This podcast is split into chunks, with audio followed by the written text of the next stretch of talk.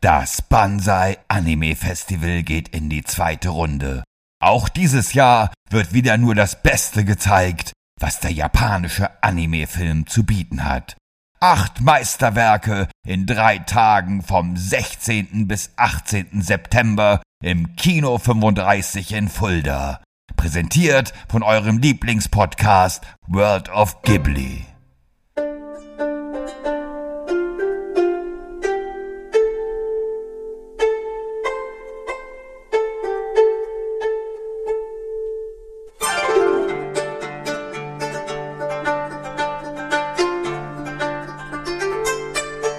Hallo und herzlich willkommen zur neuesten Episode, zur Folge Nummer 9 bei World of Ghibli. Mein Name ist Shaggy Schwarz und an meiner Seite, wie auch jedes Mal, der Japan-Experte, der Anime-Fan, der Ghibli-Fan, der Musiker, Fotograf und mein, ja, mit aktuell liebster Podcast-Kollege Thomas van der Scheck. Hallo, lieber Thomas. Konnichiwa, Shaggy Senpai. Ja, da warst du überrascht, überrascht gerade, als ich sagte, mit mein liebster Podcast-Kollege. Ja, hast du momentan keine anderen Podcasts? Nee, die, sind, die wollen alle nicht mehr. okay. Hat nee. das was mit dir zu tun oder? Ja, weil sie, weil sie gehört haben, dass ich aktuell mit dir sehr, sehr gerne einen Podcast haben. Sie gesagt, mit dem Thomas, das kann doch nicht sein. Nein, nein, Quatsch. Kannst Natürlich. Du aussuchen, entweder mit Thomas oder mit mir. Und das hat lieber mit Thomas. Ja, das hat keiner gesagt. Nein, nein, okay. natürlich nicht natürlich mag ich die auch sehr, sehr gerne. Aber mit dir rede ich über ein Thema, was mich wirklich, ja, was mir sehr am Herzen liegt. Herz ist übrigens ein gutes Thema, denn so lautet auch ein Teil des Titels unseres Films. Denn der Film, den wir heute besprechen werden, heißt Stimme des Herzens. Whisper of the Heart. Das äh, ist richtig, das ist ein wunderbarer Film und ich habe mich sehr darauf gefreut, mit, heute mit dir über diesen Film zu sprechen. Aber bevor wir natürlich über den Film sprechen, sollen die Hörer auch erstmal erfahren, worum es in diesem Film geht. Und niemand Besseres als du das klingt jetzt wieder, das klingt abwertend, oder? Niemand kann das besser als du eine Inhaltsangabe eines Films wiedergeben, lieber Thomas. Okay, ich gebe mein Bestes. Also, die 14-jährige Shizuku Tsukishima ist im letzten Jahr der Mittelschule und ein echter Bücherwurm. So hat sie sich in den Ferien vorgenommen, 20 Bücher zu lesen, die sie sich in der Bibliothek ausgeliehen hat. Fasziniert und erstaunt stellt sie fest, dass viele dieser Bücher bereits schon vorher von einem Jungen namens Seiji Amasawa ausgeliehen wurde und fragt sich, wer das wohl sein mag. Eines Tages bemerkt sie während einer Zugfahrt einen dicken Kater, der mit ihr am selben Bahnhof aussteigt und sie folgt ihm bis zu einem außergewöhnlichen Geschäft mit Antiquitäten. Dort zeigt ihr der Inhaber, ein freundlicher alter Mann, die Holzfigur einer Katze in Anzug mit Zylinder und Gehstock, von der Shizuku völlig fasziniert ist und sie beschließt, mit mehr Zeit nochmal wiederzukommen. Da sie aber eine kleine Tagträumerin ist, vergisst sie in dem Geschäft das Mittagessen ihres Vaters, das ihr von dem Enkel des Inhabers hinterhergetragen wird. Dieser Enkel stellt sich nun als der ominöse Seiji Amasawa heraus und nach einer kurzen vorherigen Ablehnung entwickelt sich zwischen den beiden eine kleine Romanze, die aber zum Scheitern verurteilt zu sein scheint, dass Seiji nach Beendigung der Mittelschule nach Italien gehen will, um Geigenbauer zu werden. Letztendlich beschließen aber beide aufeinander zu warten und Seiji macht Shizuku einen Heiratsantrag für die Zeit, nachdem er seine Ausbildung abgeschlossen hat und wieder zurück in Japan ist. So, das ist letztendlich das, worum es im Film geht, ohne zu spoilern. Ja, ohne, fast ohne zu spoilern. Aber gerade wenn du diesen Film wieder so schön wiedergibst, da habe ich wieder das gleiche wohlige Gefühl, das ich auch hatte, während ich den Film geschaut habe. Das ja, das war wie ein, einen alten Freund, einen alten Bekannten wieder zu treffen, ja, diesen du Film hast das zu sehen. Sehr schön gemacht. Der Film ist 1995 in Japan erschienen bei einem Budget von acht 100 Millionen Yen damals. Und übrigens war es der erste Film, der im Dolby Digital, der erste japanische Film in Dolby Digital, ähm, der im Dolby Digital erschienen ist. Regie Yoshifumi Kondo, über den müssen wir gleich auch noch mal kurz reden. Den haben wir hier bisher noch nicht erwähnt. Drehbuch auch Hayao Miyazaki hat zumindest mitgeschrieben oder einen Großteil des Drehbuchs geschrieben. Produktion Toshio Suzuki. Musik von Yui Inomi, da reden wir auch gleich nochmal drüber. Ähm, der Film ist, ich habe es gesagt, der ist im Jahr 95 in Japan erschienen. Wir wissen, in, in anderen Ländern dauert es immer ein bisschen länger. Erst 2007 in Deutschland, Österreich und der Schweiz und 2006 dann auch, also vorher schon in ja, den USA damals auch. Und ich möchte, wie so immer, bevor wir jetzt über den Regisseur und die anderen reden, mal gerne nochmal über Synchron über die Synchronisation reden. In welcher Sprache hast du den Film gesehen? Ich mache das jetzt meist immer so für den Podcast, dass ich äh, anfange, ihn mir auf Deutsch anzuschauen. So die erste halbe Stunde, dann kann man sich ein ganz gutes Bild machen. Und dann fange ich nochmal von vorne an und schaue mir auf Japanisch an, mit Untertiteln. Bis auf wenige Ausnahmen war es eigentlich auf Japanisch mit Untertiteln immer besser als die Synchronisierung. Ja, auch hier, wie ich finde. Auch hier hat es mir auf Japanisch besser gefallen, wobei ich das Deutsche gar nicht so schlecht fand. Ich habe auch mal ins Englische rein gesehen, ähm, aber dann bin ich doch schnell wieder ins Deutsche rüber geswitcht. Also äh, zur, zur englischen Synchronisation vielleicht, die, äh, Shizuzuku wird äh, gesprochen von Brittany Snow. Die kennen einige vielleicht aus den wirklich guten Pitch Perfect Filmen. Die mochte ich, die mochte ich eigentlich ganz gerne, die haben mir ganz gut gefallen. Und zu Deutsch äh, wird sie gesprochen von Gabriele Petermann. Die kennen einige sicherlich als die deutsche Stimme von Emma Watson, Emilia Emilia Clark oder Selena Gomez, also schon eine namhafte Sprecherin. Ähm, und ähm, Seiji wird gesprochen von David Gallagher im, im Englischen. Das ist auch jemand, den man kennt. Ich bin mit dem ein bisschen aufgewachsen, denn ich mochte eine himmlische Familie ganz gerne. Das war eine coole Serie, da hat er einen der Söhne gespielt. Ähm, die Sendung mochte ich ganz gerne. Und Max Felber spricht ihn auf Deutsch. Den kennen auch einige als die deutsche Stimme von Robert Quine oder, oder Taylor Lautner zum Beispiel. Die kennst du natürlich sehr gut aus deiner Lieblingsfilmreihe Twilight. Du bist doch ein großer Twilight-Fan, oder Thomas? Habe ich ehrlich gesagt noch nie gesehen, aber ist meine Lieblingsserie, ja. Okay. Ähm, und und ähm, Baron Moon, also der in diesem kurzen Segment wird übrigens gesprochen von Carrie Elvis ähm, im, im englischen Original. Das ist ein britischer ja, Filmproduzent und Schauspieler, den man vom Gesicht her vielleicht kennt. Der hat bei Akte X auch schon mitgespielt. Daher kennt man den bestimmt. Und auch in, ja, in, in wirklich großen Filmen zum, hat er auch schon Rollen gehabt. Ich mag den ganz gerne, spielt meistens nicht die Hauptrollen, aber trotzdem ja, ein, ein, Schauspieler, den ich gerne sehe. Aber wen ich wirklich gerne höre, das war seine deutsche Stimme, die deutsche Stimme von der, von der Katzenfigur, die ja auch noch eine wichtige Rolle spielen wird, später auch noch mal. Ähm, die deutsche Stimme ist Manu Lubowski, aber nur in diesem Film hier. Manu Lubowski ist eine meiner Lieblingssynchronstimmen. Der spricht nämlich, ist auch ein Schauspieler, aber seine bekannteste Rolle ist die des Willi Sauerlich alias Klößchen von TKKG. Einer der zwei Originalsprecher, die noch bei TKK oder von TKKG noch, noch dabei sind. Das sind die Synchronsprecher. Aber ich habe es ja schon gesagt, ähm, lass uns mal über den Regisseur sprechen. Genau, der ist eigentlich schon sehr lange im Geschäft als Animateur und als Zeichner und ist dann auch tatsächlich irgendwann festes Mitglied des Studio Ghibli geworden und hat an äh, vielen Filmen mitgearbeitet, wie das Schloss im Himmel, eigentlich an allen Filmen vom Schloss im Himmel bis zu äh, Prinzessin Mononoke und äh, zu Whisper of the Heart, ähm, Stimme des Herzens, hat er dann auch die Regie geführt, wie du gesagt hast. Leider ähm, ist er dann relativ bald darauf, also ähm, gestorben. Er hat dann noch, wie gesagt, an Prinzessin Mononoke mitgearbeitet, über den wir dann auch noch reden werden. Beim nächsten Mal, glaube ich.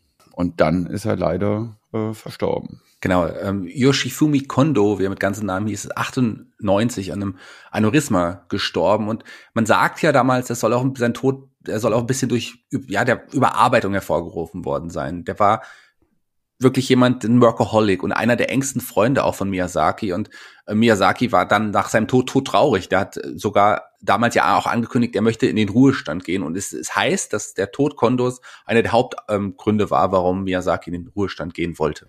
Ganz genau, wegen der Überarbeitung und weil äh, Miyazaki ja scheinbar kein bisschen weniger malocht hat. Das stimmt vollkommen. Der Film geht auf ein Buch zurück, auf ein, auch ein, ein Manga, ein Shu Shuyo-Manga, das ist, das ist, wenn man es wörtlich so übersetzt, Mädchen, ja. für Mädchen, genau. Comics, genau. Comics für Mädchen, Mädchengeschichte und ja. auch das, da gab es eine Fortsetzung übrigens, die zwei Jahre danach spielt, die aber dann nicht verfilmt worden ist, in dem Fall, äh, von Ayo Hiragi, so hieß die Person, die das Manga gezeichnet und auch ähm, mitgeschrieben hat.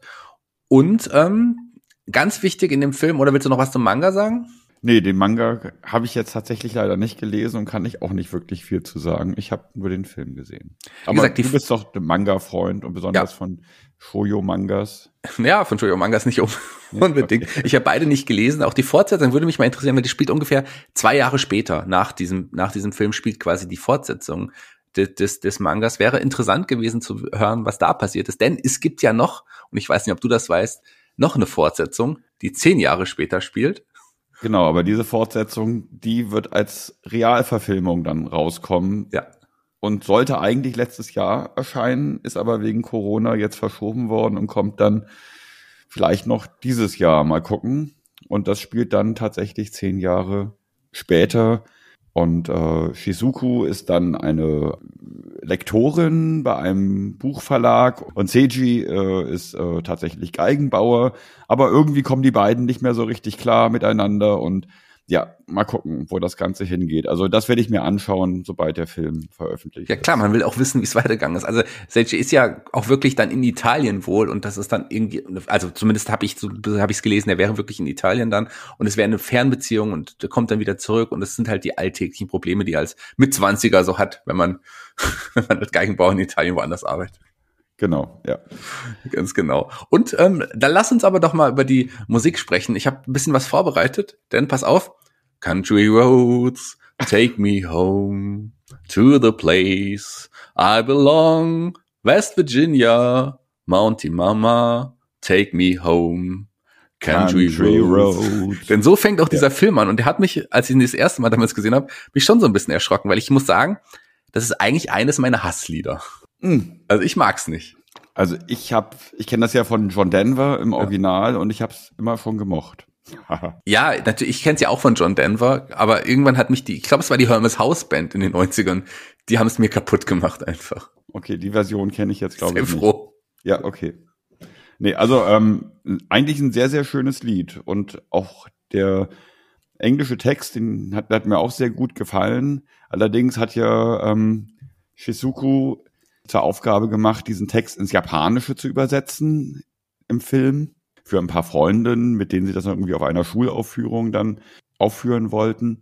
Ja, und, und sie fand eigentlich die Direktübersetzung vom Englischen ins Japanische zu banal und hat dann das Ganze frei übersetzt, so wie sie das, den Song empfunden hat und nicht irgendwie sinngemäß. Und das, finde ich, muss sagen, wenn man so den, den Untertiteln Glauben schenken mag, ist eigentlich eine sehr schöne, auch recht emotionale Übersetzung.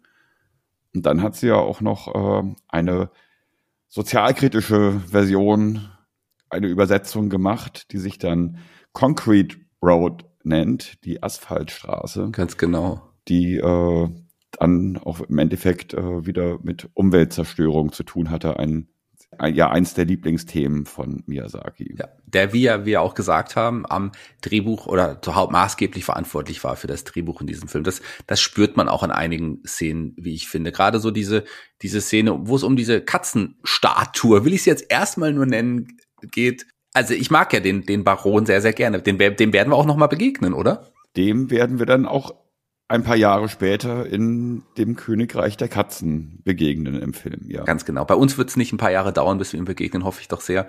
Das wir wird begegnen dieses Jahr, schon. denke ich, noch stattfinden. Das kriegen wir auf jeden Fall hin. Ja, ja. Der hat hier jetzt keine so große Rolle, aber auch so dieses, es ist ja auch so, dass sie die Geschichte dann auch äh, schreibt, die ja so mehr oder weniger dann auch der Film sein wird, oder?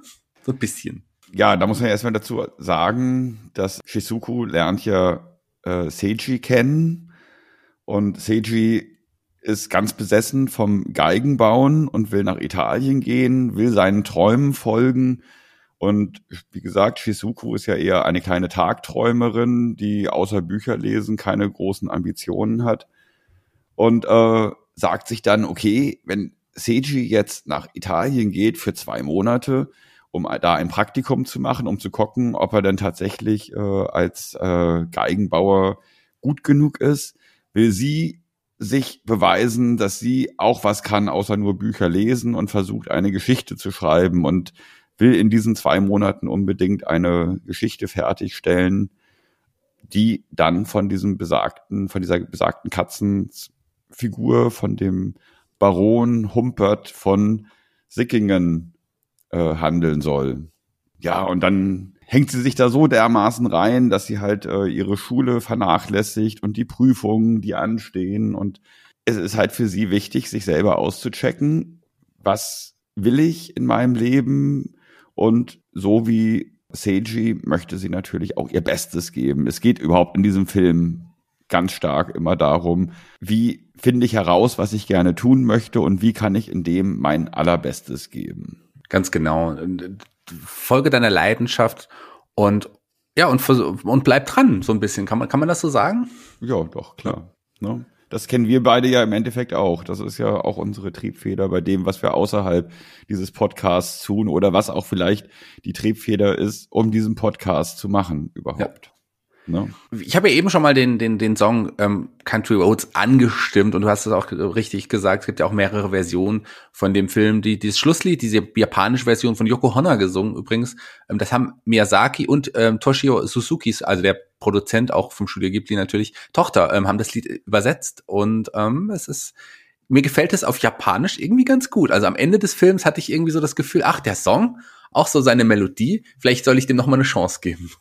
Genau, und du hast ja auch jetzt die Wahl, immer zu entscheiden, möchte ich es gerne von John Denver hören, möchte ich es gerne äh, vom Soundtrack des Films hören auf Japanisch oder deine geliebte Hassversion von Der Hermes Hausband, nee, die werde ich nie wieder, die werde ich auf jeden Fall nie wieder hören. Lass uns noch über ein paar andere Charaktere sprechen, die ähm, ich wirklich sehr, sehr mag. Ich mag zum Beispiel auch sehr, sehr gerne ähm, den Shiro Nishi, den, den ja, den Antiquitätenbesitzer. Ich, gerade dieser Moment, als, als Seishi und, und Shizuki ja musizieren. Sie singt ja auch wieder diese eine Version dieses Songs und er spielt auf seiner Geige wunderschön dazu. Kommt der, kommt der Herr Nishi ja mit seinen Freunden, mit seinen Musikkollegen, wie er sie auch irgendwie nennt, und sie musizieren zusammen. Ich mochte, das war eine, ich mochte diese Szene sehr. Das war eine wunderbare Szene. Auch wenn nicht alle ihr Instrument richtig gespielt haben. Also ich fand auch, dass das auf jeden Fall ähm, eine meiner absoluten Lieblingsszenen aus dem Film ist. Und wenn man sich so umschaut im Internet und was die Leute so posten über den Film,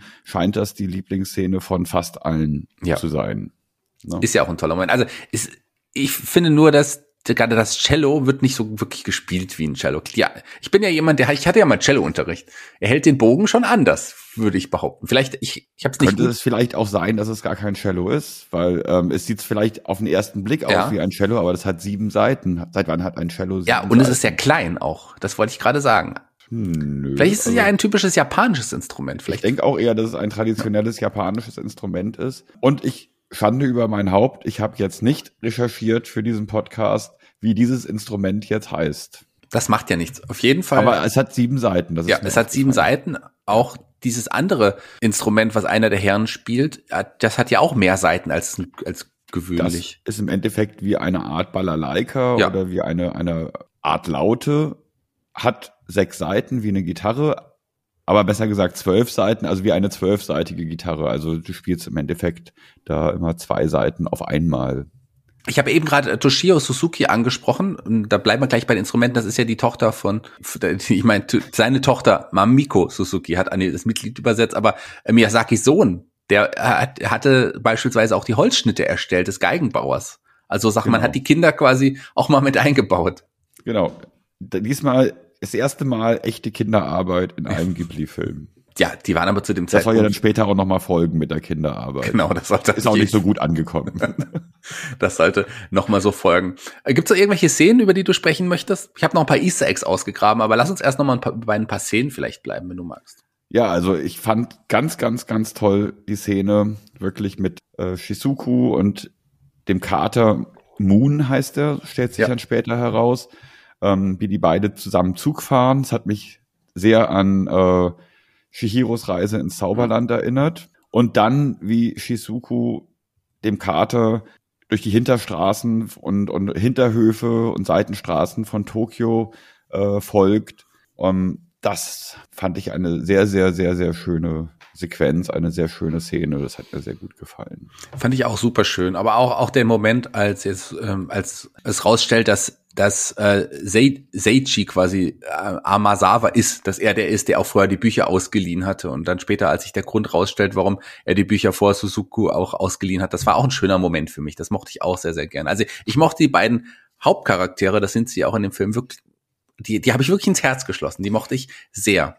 Ja, besonders Shizukus emotionale äh, Gesichtsentgleisungen, die ja. haben mir sehr, sehr, sehr gut gefallen. Die waren wirklich sehr realistisch. Das stimmt.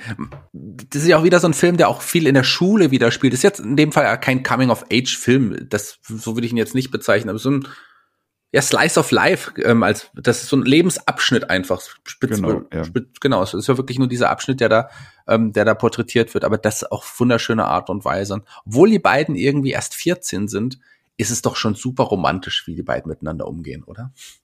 Ja, auf jeden Fall wirklich herzerwärmend. Ja. Ne? Ja, und welche Szene auch noch großartig ist, ich meine, das hast du schon leicht angesprochen, da habe ich dich dann unterbrochen und meinte irgendwie, ähm, ich muss ja erst noch mal was anderes dazu erzählen, mhm. dazu, wie dann diese Geschichte, die Shizuku schreibt, ja. Wie sie dazu gekommen ist. Und es geht quasi um diese Geschichte ja, um ein, eine fantastische Kurzerzählung, die sie ja innerhalb dieser zwei Monate fertigstellt, wo sie als Protagonistin zusammen mit der Statue, der, der Katzenstatue des Huber, Humbert von Sickingen äh, in einer surrealen Landschaft durch die Gegend fliegt, wo ähm, Planeten in Form von Edelsteinen, auf denen Häuser wachsen und und und und äh, und Wolken zu sehen sind. Also wird Wolkenberge, richtige Wolkenberge, die eigentlich keine Wolken sind, sondern tatsächlich Berge und und äh, riesengroße Türme aus Luft, wollte ich fast sagen, aus Wolken auch. Also ähm, eine ganz, ganz tolle, fantastische Szene, voller surreale Momente. Also eine, auch eine fantastische sehr, sehr Welt, die hier gezeigt wird, von der ich gerne ja. mehr sehen möchte. Das kannst du, weil es gibt äh, Spin-offs und unter anderem, das habe ich dir, glaube ich, auch sogar auch mal zukommen lassen. Ansonsten kann man das auch bei äh, YouTube finden. Und zwar der Film Ibla Time. Mhm. Der basiert im Endeffekt auf diesen ganzen Hintergrundzeichnungen aus dieser fantastischen Welt, aus diesen Gemälden. Nur zu empfehlen. Ich habe es noch nicht gesehen, muss ich sagen, aber ich weiß, dass ich den von dir bekommen habe. Und dann gibt es noch ein weiteres Spin-off dazu. Das heißt The Day I Bought Star ist allerdings äh, nur im Ghibli-Museum zu sehen und dann auch nicht immer, sondern nur ab und an mal und da weder Shaggy noch ich in, bis jetzt in Tokio waren, im Ghibli-Museum waren, konnten wir diese Filme leider nicht sehen und können über die auch nichts erzählen. Also bis jetzt waren wir noch nicht im Ghibli-Museum. Wer weiß, ähm, ob wir nicht irgendwann doch mal, vielleicht ja sogar gemeinsam im Ghibli-Museum verweilen werden. Da machen wir auf jeden Fall ein paar Fotos und posten die auch hier über unsere Social-Media-Kanäle Facebook und Instagram. Wo ihr uns übrigens folgen könnt. Ja, genau. Lass uns zu den Easter Eggs kommen. Da gibt's ja auch wieder einige im Film. Im Film nicht so zahlreich wie in anderen Filmen vielleicht, aber eine Figur, die man, ja, wie wir wissen, in fast jedem Film sieht, das ist Totoro. Auch den sehen wir in diesem Film. Ganz genau. Es gibt eine Szene, wo äh, der Mensch, der Junge, der Mann, das weiß ich jetzt nicht so genau, der äh, den Katzenbaron baut und bastelt, ja. ist ja eine Figur. Auf dessen Werkstatttisch ist eine kleine Figur des kleinen Totoro zu sehen. Genau. Wie hieß der nochmal? Das wusstest du. Ich weiß es jetzt nicht, wie der kleine Totoro hieß. Ich weiß, dass man ihn aber zweimal im Film sieht, denn als Shizuko zum Beispiel in der, in der Bibliothek ähm, da ein Buch aus dem Regal holt, sieht man daneben auch ein Buch mit dem Titel Totoro. Das sieht das stimmt. Ist zum ja. Beispiel auch mhm. zu sehen. Und ähm, auch Poco, Poco Rosso wird erwähnt. Ähm, auf dieser Pendel, ist so eine, diese eine Pendeluhr, die auch ganz kurz auch erwähnt wird und dann später auch, glaube ich, nicht mehr da ist in dem Laden. Ähm, da steht die Aufschrift Poco Rosso drauf. Ganz genau. Als Hersteller des, der Uhr steht da Porco Rosso. Das ist übrigens auch eine wunderschöne Szene, diese ja. Sequenz, wo der alte Antiquitätenhändler Shizuku die Uhr vor, vorführt und ihr zeigt, wie dieses äh, Laufwerk funktioniert mit den ganzen Figuren, die sich in der Uhr bewegen und gefällt mir sehr, sehr gut. Ne? Mit, den, mit den Zwergen, die dann da äh, ähm, Edelsteine aus dem Bergwerk schlagen und holen und, und die Prinzessin, die eigentlich ein Schaf ist, oder das Schaf, was eigentlich eine Prinzessin ist, und der König der Zwerge kommt immer um eine ganz bestimmte Uhrzeit, um Mitternacht, weil da verwandelt sich das Schaf ganz kurz in die Prinzessin und diesen Moment will er immer miterleben, weil die, er halt sehr schwer verliebt ist in die, ja, eine sehr, sehr schöne Szene. Ja, und eine schöne Geschichte auch dahinter. Ich fand das auch, allein nur diese Erzählung ähm, über, die, über diese Geschichte, die Hint Hintergrund dieser Urgeschichte, das war schon echt berührend. Allein da nur zuzuhören, das war, das hat, das hat, da, da hatte ich schon so ein kleines Tränchen, das war echt schön. Ja, kleine Tränchen hatte ich sehr oft und immer wieder ja. in diesem Film. Manchmal bewusst und manchmal sind sie auch plötzlich unbewusst geflossen. Da schauen wir mal, wie sie deinen Heulsusen-Faktor nachher beeinflussen werden. Aber ein paar Easter Eggs haben wir noch. Denn auch, ähm, ja, Kiki äh, wird, also sagen wir mal so, in Shizukus Zimmer ist eine kleine, die hat so eine kleine Hexenpuppe. Und das ist genau diese Puppe, die auf dem, auf dem Namensschild, was Kikis äh, Lieferservice Namensschild später hat, oder vorher abgebildet worden ist. Also diese Hexenpuppe sieht man da zum Beispiel. Mhm, ganz genau. Wir sehen auch noch am, am Bahngleis, das ist wahrscheinlich das, was du gerade erwähnen wolltest. Ähm, da sieht man noch Rikako, also die weibliche Protagonistin aus Flüstern des, Flüstern des Meeres, die sieht man zum Beispiel, würde ich behaupten, dass, dass sie das war, am Bahngleis stehen. Ganz genau. Und dann, äh, das ist das, was ich Anni eben erzählen wollte, aber da können wir beide nicht zu wirklich sagen, weil wir Japanisch in Schrift nicht wirklich lesen können. Hm. Aber ähm, als äh, Shizuku und Seiji sich in der Bibliothek treffen, liest Seiji ein Buch, das heißt The Mysterious Town Across from the Fog. Genau. Allerdings auf, mit einem, auf Japanisch und deswegen kann man das auch nicht wirklich lesen, aber es soll angeblich so heißen. Und das war eigentlich äh, der Film, den man vorhatte zu drehen, statt Shihiros Reise ins Zauberland. Das ist ja auch etwas, was zum Beispiel Pixar immer auch gerne macht, dass sie in dem Film schon äh, mit so einem Easter Egg den nächsten Film ankündigen. So, das ist was, etwas Pixar immer gerne gemacht hat. Wer mehr über Pixar hören möchte, hört doch gerne auch mal in das große Brabbeln meinem Pixar-Podcast rein, den, wo ich weiß, dass Thomas den auch sehr, sehr gerne hört. Ja, da freue ich mich schon drauf. Ne? Weil da erfahre ich bestimmt ganz viel Neues. Bei ganz Gimli viel Neues. Erfahre ich ja im Endeffekt nur das, was ich schon weiß. Lass uns noch mal ein paar angebliche Filmfehler noch mal besprechen. Also ähm, es gibt ja zum Beispiel dieses dieses Schwein, dieses wie kann man das nennen, Wach, dieser Aufpasser, der da in der Tür, also dieses, dieses. Ich würde sagen, als Türaufhalter. Ja, genau. Im Antiquitätengeschäft. Dieses goldene Schwein, Türstopper, sagen wir mal, genau, genau Türstopper, Türstopper, ist vielleicht genau. ganz gut. Ja. Das schaut ja, in, im einen Bild schaut es mal nach vorne und im anderen Bild schaut es aber plötzlich nach rechts. Ja, das kann halt passieren. Ne? Ich meine, ich bin jetzt kein Türstopper, aber wenn ich ein Türstopper wäre in Form eines Schweins, dann würde ich auch mal nach rechts oder links gucken. Insofern finde ich, das ist jetzt kein Filmfehler.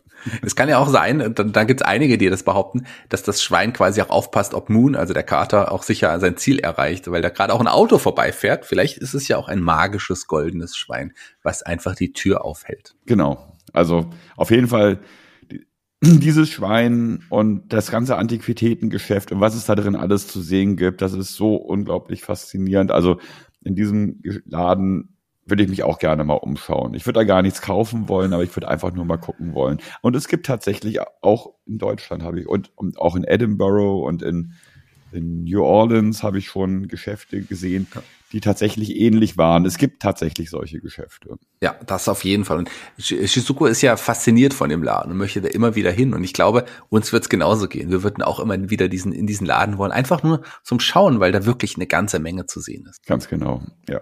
Also ich bin für meine, für, äh, für meine Fälle bin ich jetzt durch. Ich würde jetzt schon zum VOG-Ranking kommen, lieber Thomas. Nö, ich noch nicht, weil es gibt noch eine ganz wichtige und sehr, sehr schöne Sequenz auch in dem Film. Mhm.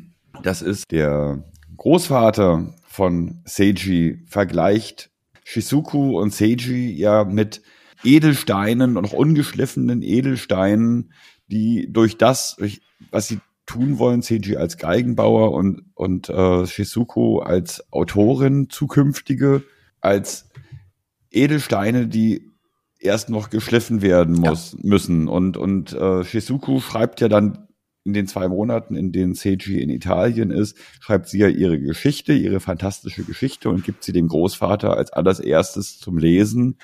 Und er sagt auch zu ihr, ja, du hast Talent, aber es ist noch nicht ganz ausgereift, du musst da noch dran arbeiten woran sie ein kleines bisschen verzweifelt in dem ersten Moment, weil sie dachte, sie kann alles schon perfekt und sie, wenn sie ihr Bestes gibt, dann ist sie quasi wie ein geschliffener Diamant. Und da gibt's auch eine Traumsequenz, die, die das nochmal sehr, sehr gut verdeutlicht, wo sie sich in einer Höhle mit Edelsteinen befindet und sie muss unter Zeitdruck einen ganz bestimmten Edelstein finden. Und als sie ihn dann endlich gefunden hat und ihn in Händen hält, verwandelt er sich in ein frisch geschlüpftes Vogelküken, was im Endeffekt auch das Unfertige noch zeigt, dass sie zwar ein Edelstein sind, aber noch unfertig und dass die erst noch daran wachsen müssen und reifen müssen. Das fand ich noch eine sehr, sehr gute und sehr schöne Sequenz. Ja, super schöne Szene. Der ganze Film ist äh, voll, voll gepackt mit super schönen Szenen. Das denkt man eigentlich so im ersten Augenblick gar nicht, weil es ja wirklich nur so ein ja, Slice of Life Ausschnitt, äh, Lebensausschnitt ist, aber was da auch so an Szenen einfach passieren, die haben einfach ein, die, die berühren einen einfach alle. Die sind wirklich super schön. Ja. Allein auch, ähm, wie der Regisseur die Sequenzen umgesetzt hat, wo Shizuku zum Beispiel immer so unter Bäumen entlang läuft und die Lichtreflexe auf ihren, auf ihren Klamotten, auf, ihr, äh, auf ihrem Gesicht zu sehen sind es ist so unglaublich schön, das trägt so dermaßen zur Stimmung des Films bei. Und ich sag mal, wenn der Regisseur leider nicht so früh gestorben wäre, der hätte das Potenzial gehabt, tatsächlich äh, die, die Filme für Studio Ghibli fortzuführen und ein guter Ersatz für Miyazaki beziehungsweise äh, Takahata zu werden. Auf jeden Fall, da stimme ich dir 100% zu. Absolut. Ich äh, finde den Film großartig. Tolle Regiearbeit auch. Das ist schon, er hat ja, wir wissen, bei einigen Filmen mitgearbeitet, aber ich glaube auch, dass da deutlich noch mehr gekommen wäre, sicherlich, wenn er sich vielleicht nicht so überarbeitet hätte für diese Ganz Filme. Genau, ja, ja. Aber er hat sein Bestes gegeben und das kann man halt nur eine gewisse Zeit lang. Ganz Genau, das ist vollkommen richtig. Wir werden jetzt auch unser Bestes geben beim VOG-Ranking und ich bin ganz gespannt. Das, einen aktuellen Status könnt ihr immer sehen auf unserer Facebook- und auf unserer Instagram-Seite, wie es aktuell steht. Denn ich glaube, dieser Film hat auch das Potenzial, sehr weit oben mitzuspielen. Also wir haben ja jetzt ähm, schon, wir sind ja jetzt schon bei Folge neun. Das heißt, mhm. wir haben jetzt schon neun verschiedene Filme angeschaut und dieser Film hat für mich das Potenzial, da oben mit anzugreifen. Also für mich auf jeden Fall auch. Ne? Und ich denke, es ist auch, wird auch einer der Filme sein, die sich auch zukünftig äh, in der oberen Liga halten werden. Schauen wir doch mal, ob er es in die Top 3 geschafft hat. Mhm. Da bin ich gespannt. Fangen wir an mit der Umsetzung, lieber Thomas. Wie viele Punkte von 1 bis 8? Ihr kennt unser Ranking. Wir haben verschiedene Kategorien. 1 bis 8, davon der Mittelwert. Das stellen wir unserem persönlichen Geschmack gegenüber. Man kann maximal also 16 Punkte erreichen. Wie viele Punkte ja. hast du bei der Umsetzung?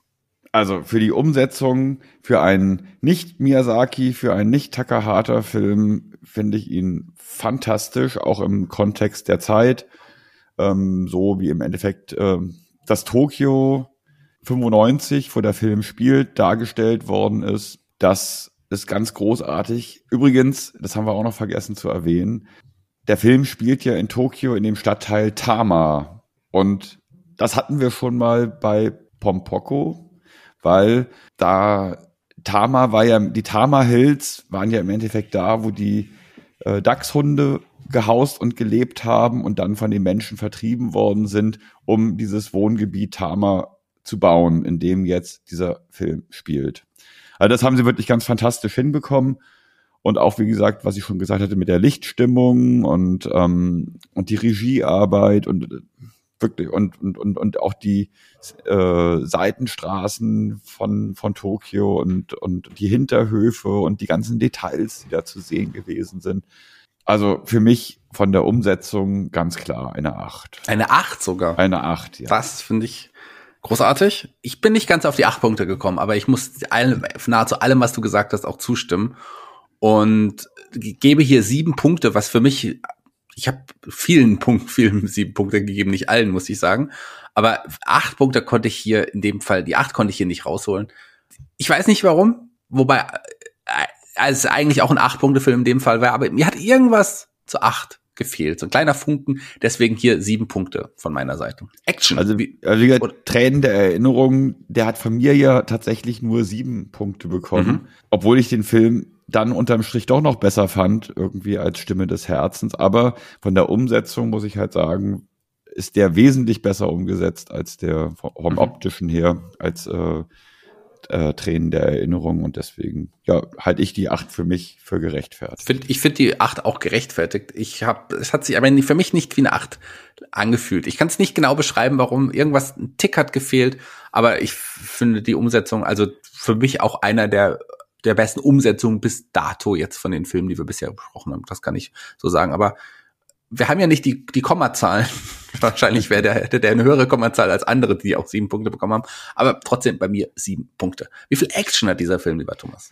Ja, da muss ich sagen, Action habe ich in diesem Film nicht wirklich gefunden, wie auch in vielen anderen Filmen nicht. Aber da hat man mal gesagt, ja gut, dann äh, ist das äh, statt der Action hat man dann halt irgendwie viel Emotionen oder keine Ahnung, geben wir mal in der Richtung irgendwie Punkte.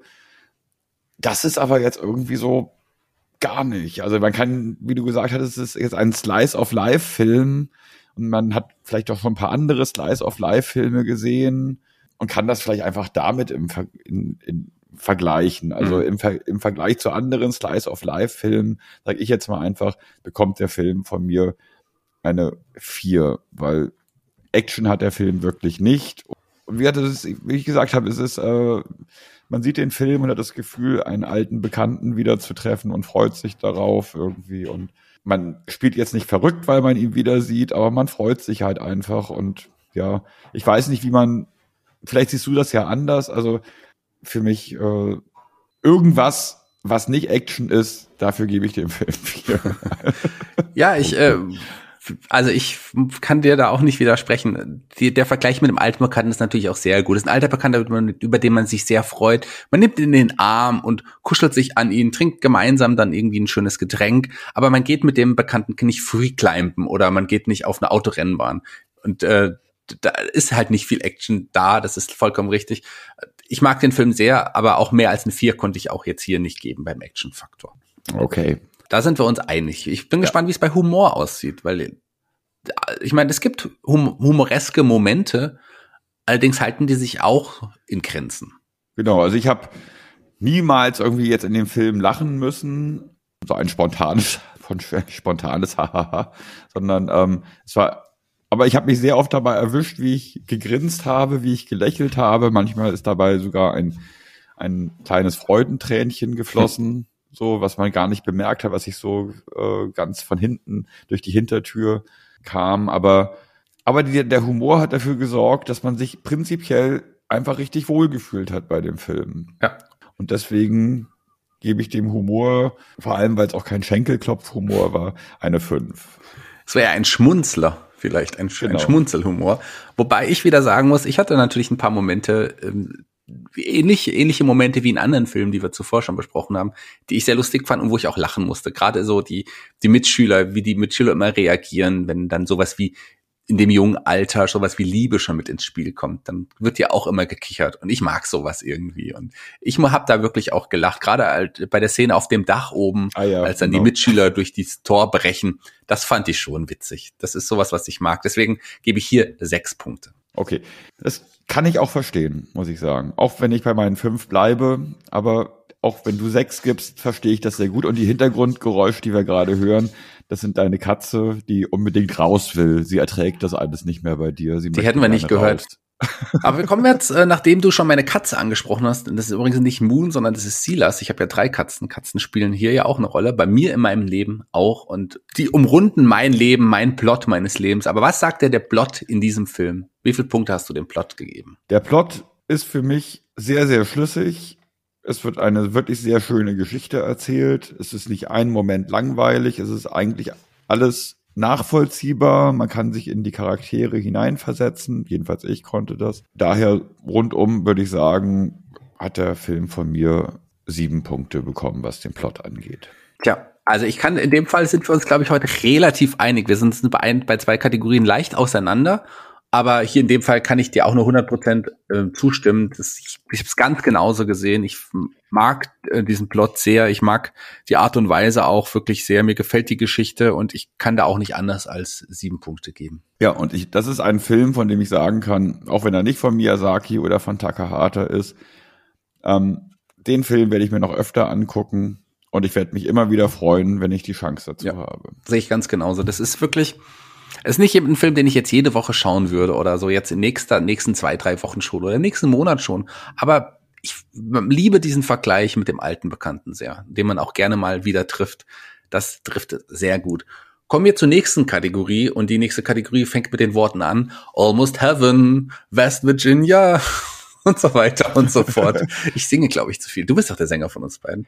Äh, ja, aber du machst das so gut, ich brauche da gar nicht mehr singen. Ne? Du singst so schön falsch für uns beide. ich singe am Ende nochmal zusammen. Wie viele Punkte gibst du der Musik? Ja, der war ein bisschen schwierig. Also da ist jetzt für mich, abgesehen von dem äh, Country Road Thema, ist die Musik sehr stimmungsvoll, aber war jetzt nichts, die im, im, äh, im Ohr hängen bleibt, die aber prinzipiell die Stimmung des Films gut vorantreibt. Aber diese verschiedenen Varianten von äh, Country Road die, und auch dieses Concrete Road, was ja auch einmal erwähnt wird, und, und vor allem die Szene, wo äh, Seiji und Shosuku zusammen äh, mit dem Großvater und dessen irgendwie Freunde zusammen Country Road interpretieren auf, wie wir jetzt gelernt haben, klassischen japanischen Instrumenten und einer Geige.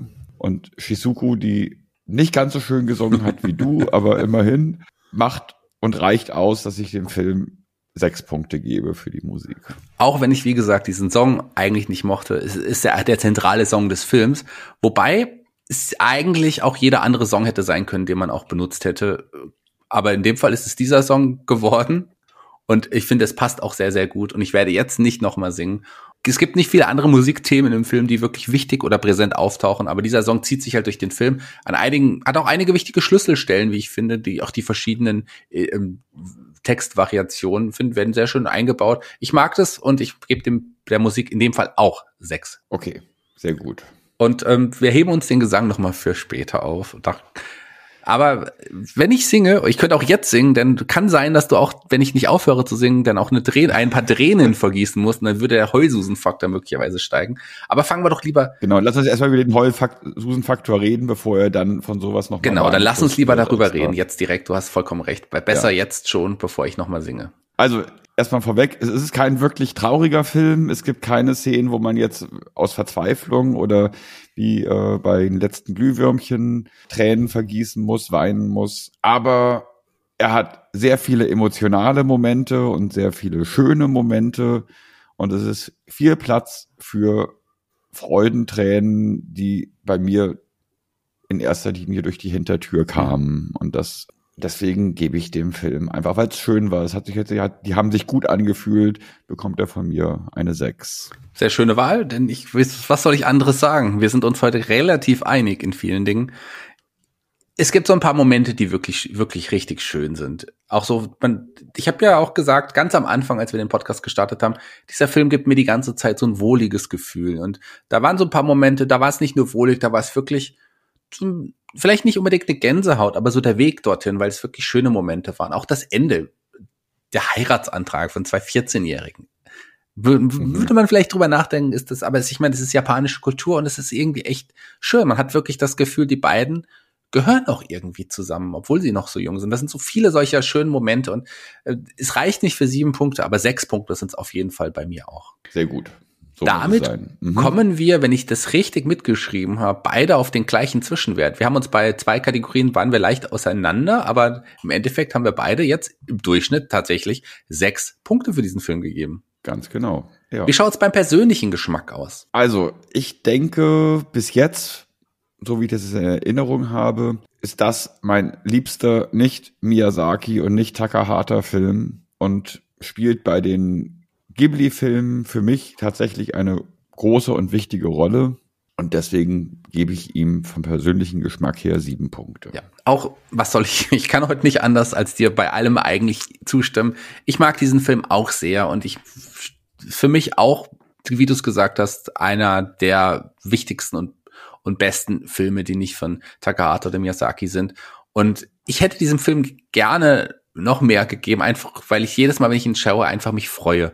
Aber sieben Punkte ist trotzdem, glaube ich, eine sehr, sehr gute Punktzahl von auch von mir für diesen Film. Das macht tatsächlich auch hier einen identischen Wert bei uns beiden. 13 Punkte jeweils. Mhm. Und damit ist er letztendlich bei dir und bei mir auf Platz 5. Auch bei uns beiden auf Platz 5. Wie könnte es anders sein? Ja. Aber wie sieht es in der Gesamtwertung aus, wenn wir uns da so einig sind? Also er hat es doch nicht in die Top 3 geschafft. Da ist noch, ähm, da ist noch, also noch einige Filme davor. Allerdings Platz 5 ist schon mal in, nach neun Filmen eigentlich eine gute Wahl, denn es ist tatsächlich ja. auch der fünfte Platz in der Gesamtwertung. Ganz genau. Und ich habe ich hab so ein bisschen das Gefühl, da bin ich jetzt, wie gesagt, du hast gesagt, Platz 3 haben wir jetzt nicht geschafft. Aber ich habe so ein bisschen das Gefühl, es könnte sein, dass er in der Top 10 bleiben wird. Mal schauen. Da bin ich mir, also das werden wir mal schauen. Wir haben ja noch einige vor uns. Das ist ja, sind ja noch fast 15 Filme, fast 15 Filme noch vor uns. Das heißt, wir haben noch einiges, einiges vor uns. Und in der nächsten Woche besprechen wir einen Film. Ich weiß gar nicht, ob du den schon gesehen hast oder ob die Hörer den kennen äh, oder ob überhaupt den jemand schon mal gesehen hat. Aber Prinzessin Mononoke, das ist schon eigentlich ein bekannter Titel aus, aus dem Ghibli-Haus, oder?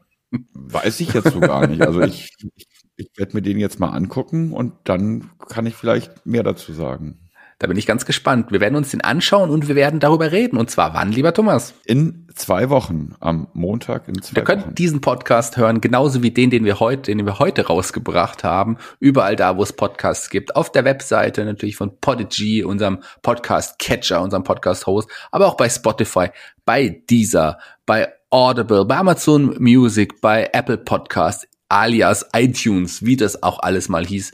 Und natürlich könnt ihr uns folgen. Und zwar, wo kann man uns folgen, lieber Thomas? Auf Facebook und auf YouTube und äh, Kann man dir immer noch bei Tinder folgen? Nee, mein Tinder-Konto ist jetzt gelöscht worden von Seiten von Tinder, weil äh, die gesagt haben, ich benutze das, um kommerziell Werbung zu machen für mein Ghibli-Podcast und das war nicht akzeptabel. Deswegen Tinder ist jetzt leider nicht mehr möglich. Das, das ist schade. Dann schreibt uns doch lieber bei Facebook und Instagram an. Da erreicht ihr uns auf jeden Fall. Gebt uns Feedback. Ähm, abonniert unseren Podcast, wenn ihr es nicht schon getan habt. Bewertet ihn. Das kann man unter anderem auch bei Google Podcasts machen. Das kann man aber auch natürlich auch bei Apple äh, Podcasts machen. Also da überall da, wo man den Podcast bewerten kann, gebt ihm eine super Bewertung.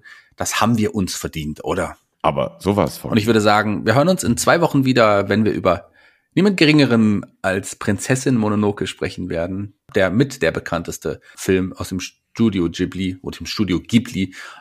Also das ist ein Film, den viele Leute gesehen haben, ohne überhaupt andere Filme von Ghibli schon gesehen zu haben, würde ich mal so behaupten. Ich bin gespannt, Ganz wie wir genau. als Hardcore-Fans diesen Film bewerten werden. Lasst euch, lasst euch überraschen, ob wir diesen Film für unter oder für überbewertet halten. Ich bin total gespannt auf jeden Fall, weil beides ist auf jeden Fall möglich. Ich bin raus. Die Abschlussworte gehören natürlich wie jede Woche dir, lieber Thomas. Ganz genau. Ich sag Domo Arigato Sayonara. Country roads take me home to the place where I belong. West Virginia, Mountain, Mama, take me home. Country Roads. Okay, Shaggy, du bist raus. Ich bin raus. Und was sagt man, wenn man rausgeht? Sayonara.